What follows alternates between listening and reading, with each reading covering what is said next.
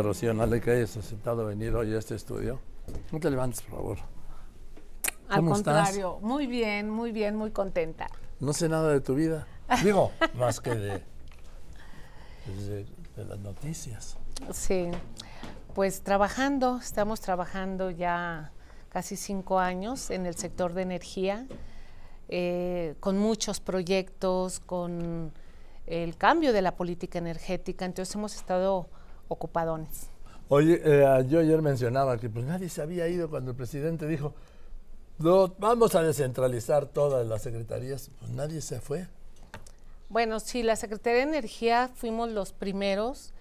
Eh, tenemos una sede en Villahermosa, Tabasco. Nos, me fui desde el 2019, que nos sirve para despachar asuntos de la Secretaría, pero también para supervisar el proyecto de Dos Bocas.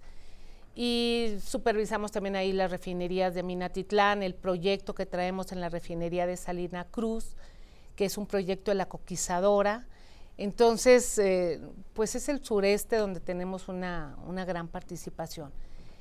Y aquí en Ciudad de México estoy por lo general una o dos veces al día a eh, a la semana para los asuntos pues administrativos que Pemex, Hacienda, el presidente. Exacto, exacto, es para eso. ¿Eh? Así es. Ahora dime, eh, ¿qué vamos a hacer con Pemex? Pues mira, Pemex, eh, yo te voy a decir qué, vamos, qué estamos haciendo en Pemex. Pemex es una empresa que decidimos, como una empresa petrolera tiene que producir, si no, pues ¿para qué?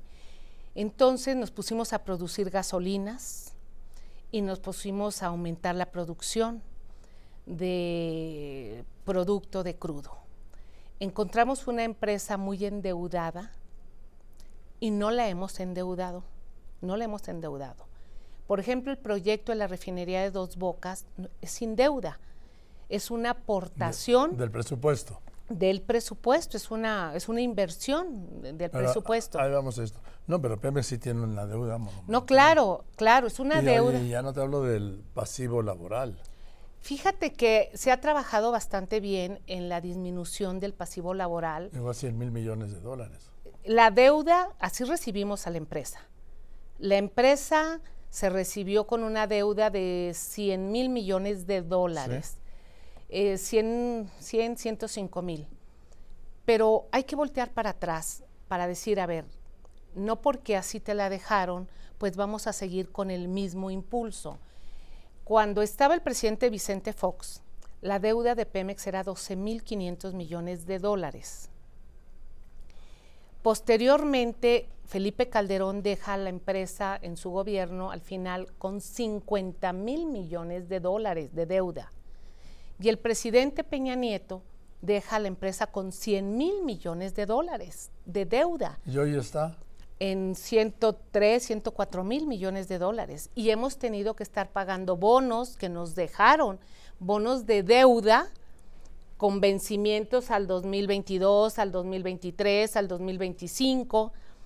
Esa deuda que no sabemos a dónde se fue, porque la verdad no se hizo una gran infraestructura no, se, no hubo una inversión a la empresa, y es una empresa petrolera, es una empresa que este gobierno decidió ayudar cuando el 75% de sus utilidades eh, se iban directo a Hacienda, hoy el DUC, así se llama, nosotros estamos pagando 35, 38%, ayudar a una empresa petrolera. Y además, eh, la producción de gasolinas, nosotros llegamos y había dos refinerías trabajando. Desde que nosotros llegamos, la instrucción es pongan a trabajar las refinerías, vamos a invertir, vamos a meter las refinerías. Nosotros tenemos cuatro años con las seis refinerías trabajando, con mantenimiento. Eh, se compró la de Deer Park, las acciones de Deer Park y aparte la inversión de dos bocas. Entonces sí se ha hecho una política distinta, diferente, y a Pemex, pues Pemex la tenemos trabajando. Eso hace una empresa petrolera. A ver, vamos a ver. Dos bocas. Había dicho el presidente, y tú también, ¿Sí? creo, que ibas de un presupuesto de 8 mil millones de dólares. Antes de ayer el secretario de Hacienda, el doctor Rogelio Ramírez de la O, me dijo que va a costar entre 16 mil y 17 mil millones de dólares, el doble. Sí, a ver, cuando nosotros hicimos la presentación del costo de las refinerías eran 8 mil 800 millones de dólares. Eh, lo que es la refinería, plantas de refinación y eh, todos los tanques de almacenamiento, eso es una refinería. Las obras externas. Bueno, ¿qué necesitábamos de obras externas? Necesitábamos un gasoducto, necesitábamos un acueducto. Nosotros hicimos el planteamiento al Consejo de Administración de Pemex. Esto no es nada más porque nosotros vamos a abrir la chequera. Y aparte, los 8.800 millones de dólares sin impuestos. Eh, lo que dijo el secretario de Hacienda, el Consejo de Administración de Pemex desde hace dos años aprobó la inversión de 16.500 millones de dólares con impuestos. Son 2 mil millones de dólares de impuestos, nada más. O sea, Hacienda me da 2 mil millones y yo se los tengo que regresar, son los impuestos, pero se contabiliza. Por eso cuando el presidente le preguntaba no hace poco, él dijo, a ver, son como 14 mil, 14 mil 500 millones de dólares con obras externas con amplitudes y la refinería. Y ojalá que pudieran ir a verla, porque eh, a mí me encanta, de veras te agradezco mucho que me hayas invitado y que hablemos de este tema, porque a veces hablan o escriben y no la han visto. Hoy en día la refinería, te puedo decir que eh, llevamos lo que iba a costar el aeropuerto de Texcoco y no hay comparación, no hay comparación.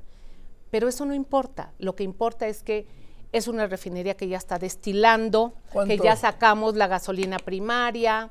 ¿Qué es eso de gasolina ah, primaria? Qué bueno, sí. Porque yo vi unas botellas como de un agua de limón. Sí, bueno, qué bueno que me dices. Y que la gente que nos ve y nos escucha. Una refinería es un proceso químico y físico. Metemos el petróleo crudo, el petróleo que toda la gente conoce, a una gran planta donde ocurre una reacción de destilación, o sea, se separa del crudo, separamos gasolina, diésel y turbocina y otros elementos. Esa es la planta más importante. La primera destilación se obtiene la gasolina, se llama primaria, pero ya se destiló, ya se separó el combustible del petróleo con un octano bajo. De ahí esa gasolina primaria pasa a otras plantas a quitarle el azufre, a aumentarle el octanaje para llegar al producto final. Es una serie de plantas. ¿Y todas esas están ahí? Ya están todas, todas, todas están. Y cada planta se va metiendo una a una, manejan temperaturas unas de 350 grados centígrados, otras de 280 grados centígrados.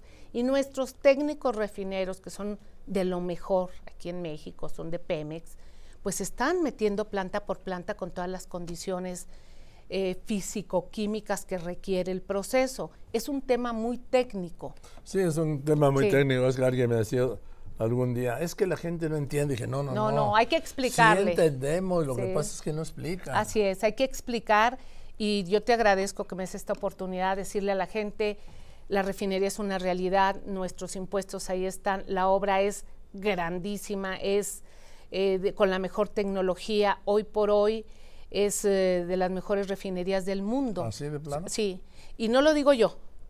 Vino el secretario general de la OPEP en marzo, fue, y él conoce la refinería de la India, a la que nosotros fuimos, que es la más grande del mundo, y cuando vio el, el, cuarto de control, que es el centro de operaciones, donde se mueve toda la refinería, nos felicitó. Dijo, quiero decirles que está mucho más moderna. Le dije, sí, el de la India ya tiene 15 años. Eh, lo hicimos muy parecido al cuarto de control. Eh, nos felicitó y, bueno, las refinerías se catalogan, entran a una certificación. Dime, ¿qué están produciendo ahora? Gasolina primaria y diésel primario. Estamos produciendo. O sea, ¿ya puedo usar gasolina de esa refinería? No, no, no. no. Nosotros, eh, qué bueno que me preguntas. Y la, adentro de la refinería nosotros les llamamos tren. Trenes que son dos unidades de refinación. Aquí hay una planta primaria y aquí hay otra y, las demás plantas van en consecuencia, se llaman trenes. nosotros empezamos a trabajar con el primer tren, que son 170 mil barriles de crudo, y el otro tren tiene 170 mil. Empezamos a meter el primer tren. Eh, ya producimos la primera gasolina con destilado, ya la pasamos a una segunda planta, es una serie de seis plantas y nosotros esperemos que en las próximas dos, tres semanas tengamos ya el octanaje final para utilizar esa gasolina. ¿En dos o tres semanas? Sí, eso, esperamos. Porque hoy la Agencia Internacional de Energía dijo que hasta el 2025. Fíjate que muy raro, yo leí la nota y te digo que muy raro porque ellos no han venido y no nos han pedido información.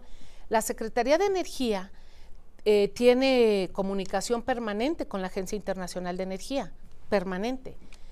Y eh, nunca nos han preguntado ellos de dos bocas. Nosotros pasamos reportes de energías limpias, de electricidad y de muchas cosas, pero a mí no me habían preguntado. Entonces yo lo leí y dije, bueno, no sé dónde venga la nota, no sé si alguien de allá de la agencia dijo, pero pues no, no, no me han preguntado. ¿Cuándo vas a producir gasolina y en qué montos? Así es. Sí, porque ya esto se está acabando, ¿eh? Sí, no, a ver, la buena noticia para toda la gente. La refinería es un hecho, ya se construyó, ya está. Nosotros empezamos ya a producir gasolinas, como todo proceso químico. Nosotros en este año vamos a tener la refinería trabajando al 100%, 340 mil barriles de petróleo se van a procesar para producir 170 mil barriles diarios este año. Nosotros, ¿Este año? Este año. Nosotros al final vamos a terminar con 170 mil barriles diarios de gasolina y 120 mil barriles de diésel. ¿Este año? Este año. Hijo, déjame ser escéptico. no, no, no seas escéptico, mejor vamos para que conozcan la refinería. Hay que ir a verla. Y cuando tú llegas y ves lo que los mexicanos han construido, entonces cuando dices, ok, ya entendí. Pero hay que ir a verla, es la invitación cordial que yo les hago. Eh, ¿Cuánto está importando ahora de gasolina?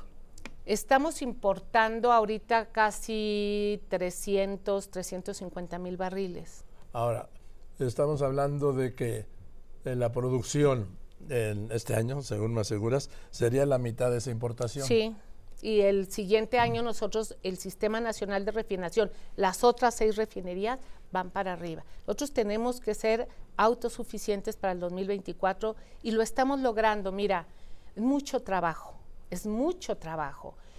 Nosotros recibimos las refinerías a un 38% de su capacidad trabajando. Ahorita las traemos en 64, 65% y tenemos que subir al 80%.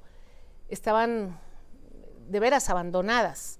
Se ha invertido más de 60 mil millones de pesos en su mantenimiento, en cambiar válvulas, bombas, equipos, eh, en invertir. Y además es un negocio pues muy rentable. Todas las refinerías del ah. mundo ganan. ¿Cuánto cuesta, si tienes el dato, producir un barril de petróleo o un litro de petróleo y en cuánto se vende? Bueno, si cada refinería tiene su estimado, eh, este reporte se lo hacemos cada mes al presidente, refinería por refinería.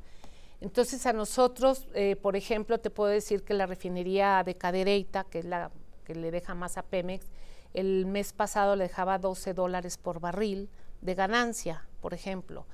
Eh, la refinería de... 12 dólares de barril producido o de barril exportado. No, producido, o sea, lo que produce la refinería, su, su ganancia por cada barril ya colocado. Eh, Minatitlán creo que estaba en 8 dólares. Cada refinería de acuerdo a sus gastos. ¿Y esta cómo va a estar, Dos Bocas? No, es la de mayor eh, rentabilidad. Este es un, pues es muy moderna, es de mayor eficiencia energética. Nosotros, eh, de los 340 mil barriles que se meten diario a la refinería, vamos a obtener producto 310 mil barriles de producto, o sea, vamos a aprovechar casi ¿Cuánto todo. Van a, esto me dices tú que a veces, no, no, eso es el año que viene, ¿no? Si nosotros terminamos este año, nosotros este año terminamos dos bocas al 100% la producción. ¿Este año? Este año. Sí, por eso me llamó la atención lo que decía la agencia internacional, pero dije, no, no sé, a mí no me han preguntado y no nos han visitado. Los de la OPEP sí ya nos visitaron. A ver, Rocío Nale, como que ya te dio la prisa, por, es por Veracruz, ¿no? no, eh, mira, el presidente, cuando iniciamos el, el, gobierno, dijo, empiezan el primer día. Las refinerías se tardan 7, 8, hasta 10 años en construir. Las refinerías son diferentes en el mundo. Entonces nosotros dijimos, bueno, vamos a hacer la etapa constructiva, es lo más... ¿Qué fue lo que se inauguró, no? La etapa constructiva es hacer toda la plataforma y levantar la refinería, poner torres, poner todos los equipos, eso lo hicimos en tiempo récord mundial. Después, después de que tienes todo eso, hay que unir todo eso con miles y miles de kilómetros de cables y de tuberías, porque todo se entrelaza. Es un complejo de refinación, hay calles, son 600 hectáreas, hay 100 tanques de almacenamiento.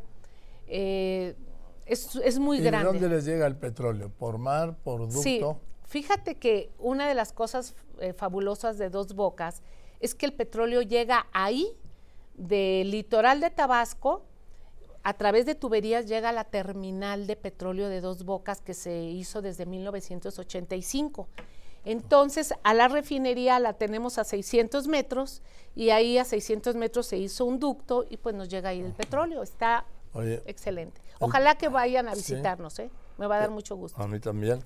Dime, el precio de la gasolina, el presidente llegó a hablar de 10 pesos el litro, cuesta 24. Bueno, yo nunca he escuchado que digan que él dijo que iba a costar a 10 pesos el litro. Yo, no lo he escuchado. Ah, pues te lo voy a mandar. Sí, yo no he escuchado que él dijo. Lo que sí dijo es, nosotros vamos a mantener el precio de la gasolina y de la electricidad por abajo de la inflación y lo hemos hecho.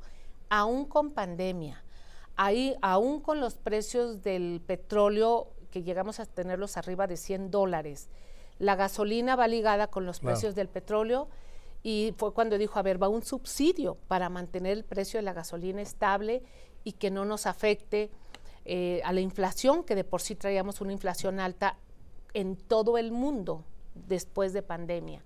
Entonces se han actuado en política energética, yo creo que de una forma muy responsable y ha sido mucho el trabajo, Joaquín. A ver, dime.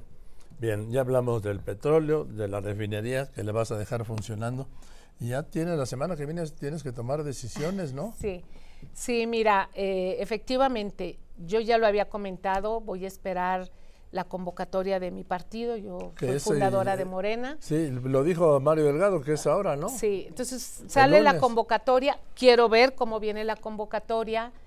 En Morena, esa encuesta, qué bueno que son encuestas, qué bueno porque te da la fortaleza. Si tú ganas una encuesta, pues llegas a una forma democrática y dices, ok, voy a participar. Si no te favoreces, a ver, a qué compañero, compañera, ok, adelante. Esa es la, esa es la metodología de Morena y yo estoy... O sea, vas a, pedir licencia a tu cargo, renuncias. Primero voy a ver la convocatoria, veo la convocatoria, me voy a anotar, eso sí, eh, voy a la encuesta y dependiendo de los resultados de la encuesta.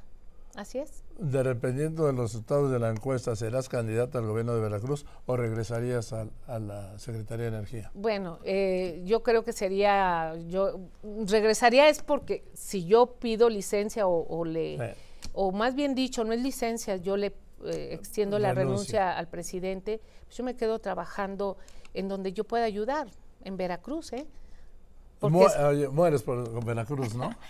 Bueno, eh, Veracruz. Si no, a ver, si no, no buscaría ser gobernadora de Veracruz. A ver, Joaquín, eh, yo soy, yo fui diputada por Veracruz en Coatzacoalcos en la primera legislatura de Morena. el distrito 11 fue muy generoso con, conmigo. ¿Te acuerdas? Pues yo era coordinadora, estuve en tu, en tu programa. Eh, posteriormente, en el 18, competí para la senaduría eh, Veracruz me dio su apoyo, su voto. Entonces yo le debo mucho a Veracruz y, lo he dicho, siempre voy a trabajar en Veracruz. Tienes una grave responsabilidad de ser la próxima gobernadora, porque cada gobernador que ha pasado por Veracruz, a ver, yo estoy cubriéndolos desde 1968, hace 55 años, dice, no, este es el peor gobernador que ha habido en Veracruz. Ah, pero si viene el que sigue. No, hombre, este es el peor gobernador que ha habido en Veracruz. Y así se han ido degradando, incluso ahora tú, compañero del partido eh, este destacado intelectual de izquierda, Cuitlago García, este iba a ser el mejor gobernador de Veracruz. Tú sí lo vas a hacer, ¿no? Bueno, yo Porque además serás la primera gobernadora. Mujer, sí, En así Veracruz. es. Sí, así es. Mira, yo creo que no nada más es de Veracruz. Yo Sí. lo he visto esto en muchos estados sí, que cuando sale siempre razón. dicen que es el de atrás, pero tienes razón, pero, pero estamos hablando de Veracruz. ah bueno, yo yo te voy a decir algo. Yo veo hacia enfrente, hacia adelante. Tenemos mucho trabajo que hacer. hacia adelante. yo soy una mujer de adelante- trabajo. Sí, adelante tienes a Veracruz. Sí, sí, la verdad sí. Eso es. Entonces vamos a trabajar por Veracruz. Venga, pues Rocío, muchas gracias por venir. Espero verte pronto. Claro que sí. Y yo espero, ojalá que se animen y conozcan de veras las obras que está haciendo este gobierno en el caso de Dos Bocas. Es una obra impresionante, muy grande. La ha ido a ver mucha gente, eh, desde empresarios, eh, periodistas, estudiantes, y cuando llegan dicen, oye, es que no me imaginaba así. Entonces estás invitado, No, cuando no, guste me va a dar gusto. Bien, gracias, gracias Rocío. Gracias Eh, a ti, Joaquín. Que te vaya muy bien. Muchas gracias. Gracias por venir. ¿eh? Y éxito en, primero que en cumplir esto de los Sí, así será. 370 mil derivados de petróleo en gasolina turbo ah, Cine y gas diésel. y diésel. Así es. Este, yo soy técnica, soy ingeniera y Sí. nosotros cuando estamos en eso, pues así es, O son sea, datos exactos. ¿Ese es tu compromiso, dejarla produciendo eso? Sí, eh, de- mi compromiso es construir la refinería y arrancar. Yo ya, constru- ya construimos la refinería, no la construí yo, la construyeron los técnicos fabulosos. Estamos ya en el arranque, ya arrancamos el primer tren y viene lo consecuente. Entonces, Centro. yo, yo estoy muy satisfecha y vamos a seguir trabajando. ¿eh? Venga, pues gracias. Gracias. Eh, gracias. Es, es Rocío Nale, ¿sí? es secretaria de Energía y próximamente será, yo lo puedo adelantar porque yo no soy del INE, ¿sí? ni de ningún partido, la candidata de Morena al gobierno de Veracruz. ¿Voy bien? Yo creo que vas bien. Venga. Bien, pues eso. Mm, No. Bien. eh,